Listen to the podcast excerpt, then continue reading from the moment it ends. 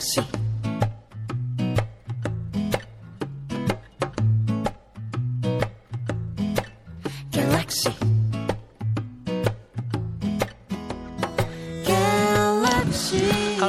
听众朋友们，大家晚上好！您现在收听到的是 FM 幺七零零二，我是守该吃药，我是主播腹黑少年菲菲。今天是二零一四年六月十九号，星期四。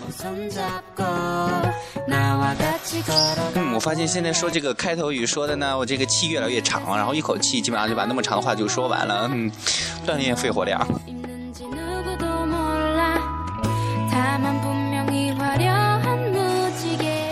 专明天又要周五了然后明天又是停播的好日子呢然后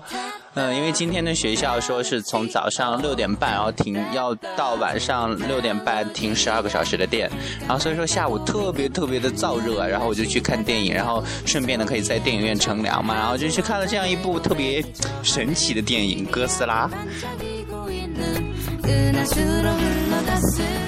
然后，其实这部电影简单的概括起来呢，就是说，一对真爱一年的螳螂巨怪呢，然后熊怪呢不畏艰难的远赴重洋，来到美国旧金山唐人街与雌怪呢共续海枯山呃海枯石烂之盟。然后另外呢还是啊要。产下他们的宝宝，然后要交配。然后因为超生问题呢，被地球的计生委主任呢，呃，哥斯拉同志呢一路追击并予以击毙。违规出生的蟑螂崽子们呢，被集体打酱油的人类烤成了肉夹饼，就是这样一个特别简单的一个故事了。嗯、然后看完这部电影之后呢，就对哥斯拉这个怪兽呢有了一个全新的一个颠覆式的认识。然后没想到哇。因为一个怪物拯救了这样一个地球，然后我记得最后一个啊、特别特别深刻的一个画面就是啊、在人类经过了这一场浩劫之后，哥斯拉在 San Francisco 的废呃废墟上睡了一夜，然后早上之后睁开眼睛就准备往大海走，然后再沉入海底了。然后呃有新闻上呃新闻上就拍出了它的画面，底上写的什么啊、远古巨兽什么人民卫士，然后就会觉得哇，是不是还要送块匾给他？嗯，然后就会觉得啊，这样一个剧情真的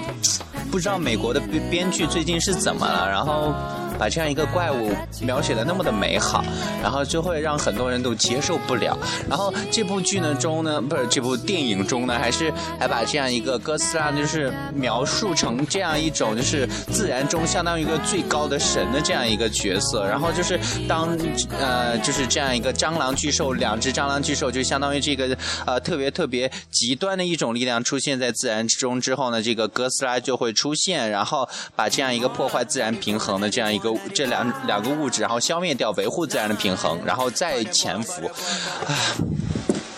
就觉得。似乎是一个环保的主题吧，然后这样一个环保的主题费了两个多小时的时间去阐述，好像不值电影票钱都，然后就会觉得啊，如果你要买这样一个不是买，说你要拍这样一个环保的主题的话，就像比如说姚明啊、成龙那样的说啊，摆一个熊掌上去，或者摆一个鱼翅上去，说啊没有买卖就没有杀害，然后就结束了，三十秒的广告时间而已，然后会很便宜的票价，然后这样一个环保的主题。借这样一个怪兽来表现出来，就会觉得不伦不类的。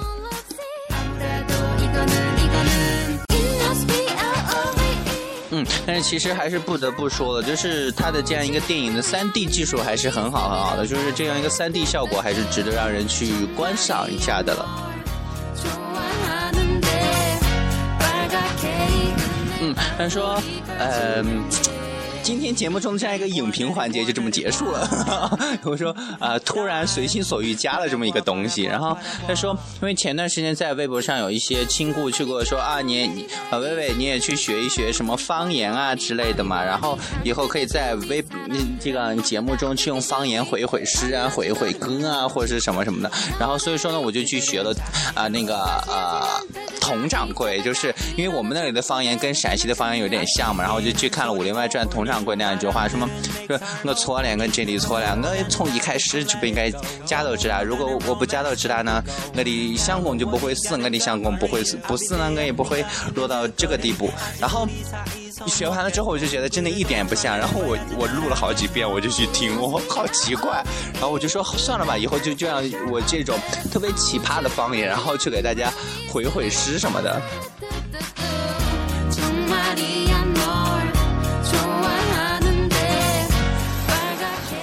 然后呢，可以说，呃，我无数次、无数次提到的这样一个东西，就是大学的亲姑们的这样一个考试周了。可以说，进入考试周呢，我们慢慢的就发现了这样的自己的白血病这样一个症状开始发作了，然后也称为呢学渣综合症了。可以说，体内的懒细胞异常增殖扩散导致的。然后临床表现为呢狂躁、手机依赖症加剧，严重者呢只要见到书本便会头痛、干呕，并出现脑子裸考也会过的妄想症状。可以说，哎，每次考试都每次考试前都把复习当预习的孩子们真的好苦。嗯，其实说到考试呢，然后明天晚上我也要去参加一个特别莫名其妙的一个考试，就叫叫叫做科技英语翻译，然后。很神奇的是，这部呃这这个课呃这个课，然后从一开始就没有课本，然后他就靠什么 PPT 啊，然后给我们发一些他自己整理资料，然后去讲，然后讲的乱七八糟的。基本上每节课呢都是讲一些他自己的经历，然后吹嘘一些他自己的一些呃乱七八糟的一些所谓的技能了。然后明天就要考，我现在还不知道他要怎么考哦，倒是知道题型，但是不知道他会怎么出，然后也不知道他到底要出些什么，然后就会很纠结。然后明天就听天由命吧。种下一颗种子，终于长出了果实。今天是嗯，原本呢，我《小苹果》这首歌呢是。我就是潜移默化，不是潜移默化，就是我自己呢，就是悄悄的把它列为我这档节目的，呃，就是这一段时间中的一个禁曲了。因为真的在网上许多人都被他洗脑，然后今天放出来呢，就其实就是想洗一洗我们这些患有白血病、白血病的这个大学中的亲姑们的脑子，然后让大家脑子中只记住我是你的小苹果，然后 然后你是我的小苹果，然后啊记记住这个就可以了，然后去考试的时候，哎，听天由命就好了。亮我生命的火，火火火火火。你是我的小呀小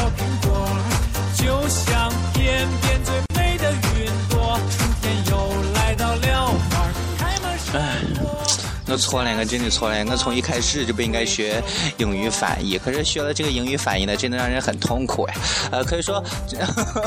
然后又秀了一段特别阴不阴、阳不阳、男不男、女不女的所谓的方言，然后啊，真的学语言好累，然后不仅仅说是简单的学什么单词啊、句型啊什么的，然后还要学它的一些文化呀什么的，哎，我觉得。学语言似乎要学很多很多，涉及很多方面的一些东西，才能够真正的去掌握一门语言。然后，哎，好痛苦。为什么我最近这个节目中经常好痛苦？然后，嗯，也希望呢，真的还是要提醒大学中的亲姑们，哎，虽然是学渣，但是还是憋着一股劲儿，凑合着看上几页书吧，没准能考出来那么一两道题呢。然后，没准就那么个。凑巧的就及格了呢，然后没准就凑巧那么拿个 拿个什么奖学金什么的呢。点亮我生命的火，你是我的小呀小苹果，就像天边最嗯，另外呢，就是明天呢还是后天呀，然后就开始了中考嘛。也希望呢，听我的节目之中里边的一些将要中考的亲故们呢，一定要坚持轻松的应对考试。这其实我真的完全不确定，听我这档节目的会有初中的亲姑们，因为我目前为止所知，听我这档节目好像最年龄最小的，好像也就是高中吧。然后。呃呃，就是高一的一些高一的亲故了，然后另外呢，就是大部分都是一些姐姐粉、妈妈粉，然后阿姨粉，然后还有一些呃男生，大家懂的。然后另外呢，就是哎，因为从小就是姐姐粉、阿姨粉很多，然后哎。好痛苦，然后就会觉得还是需要一些年龄比较小的亲姑们的嘛。然后如果呢说听节目的中听节目中的一些亲姑们呢有初中的孩子们，然后记得私信告诉我一下哦，让我确定一下哦，我的我的粉丝不仅仅说是阿姨粉和姐姐粉了。然后呃，另外呢就是还是要嗯说一下，就是那个关于索要那个明信片的问题，大家呢一定要抓紧时间，然后就是截止日期就是我放假之前，就是六月三。十号最后一天，然后大家一定要及时的说是啊、去我的微信或者是微博或者是在荔枝上，然后给我发来你的地址、姓名、邮编，然后我就会在就是七月三号放假以后呢，给大家陆续寄出我的明信片了。然后今天节目中就聊这么多，在节目最后呢，还是要提醒大家千万不要放弃治疗，要按时吃药哦。我先去吃药了，拜拜。后天同一时间 FM 幺七零零二，我是守候开吃药了，再见。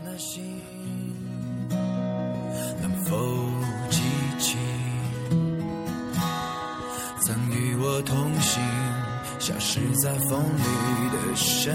影？我祈祷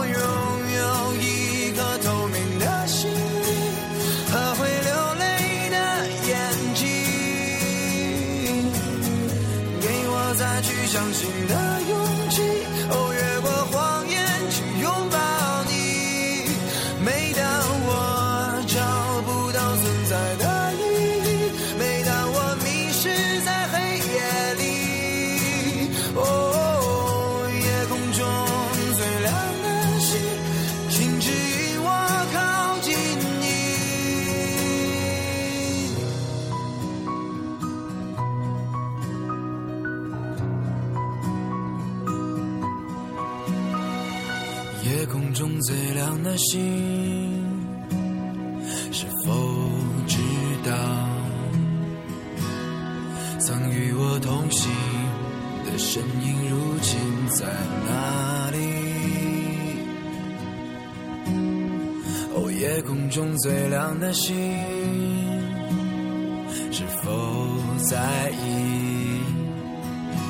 是等太阳升起，还是意外先来临？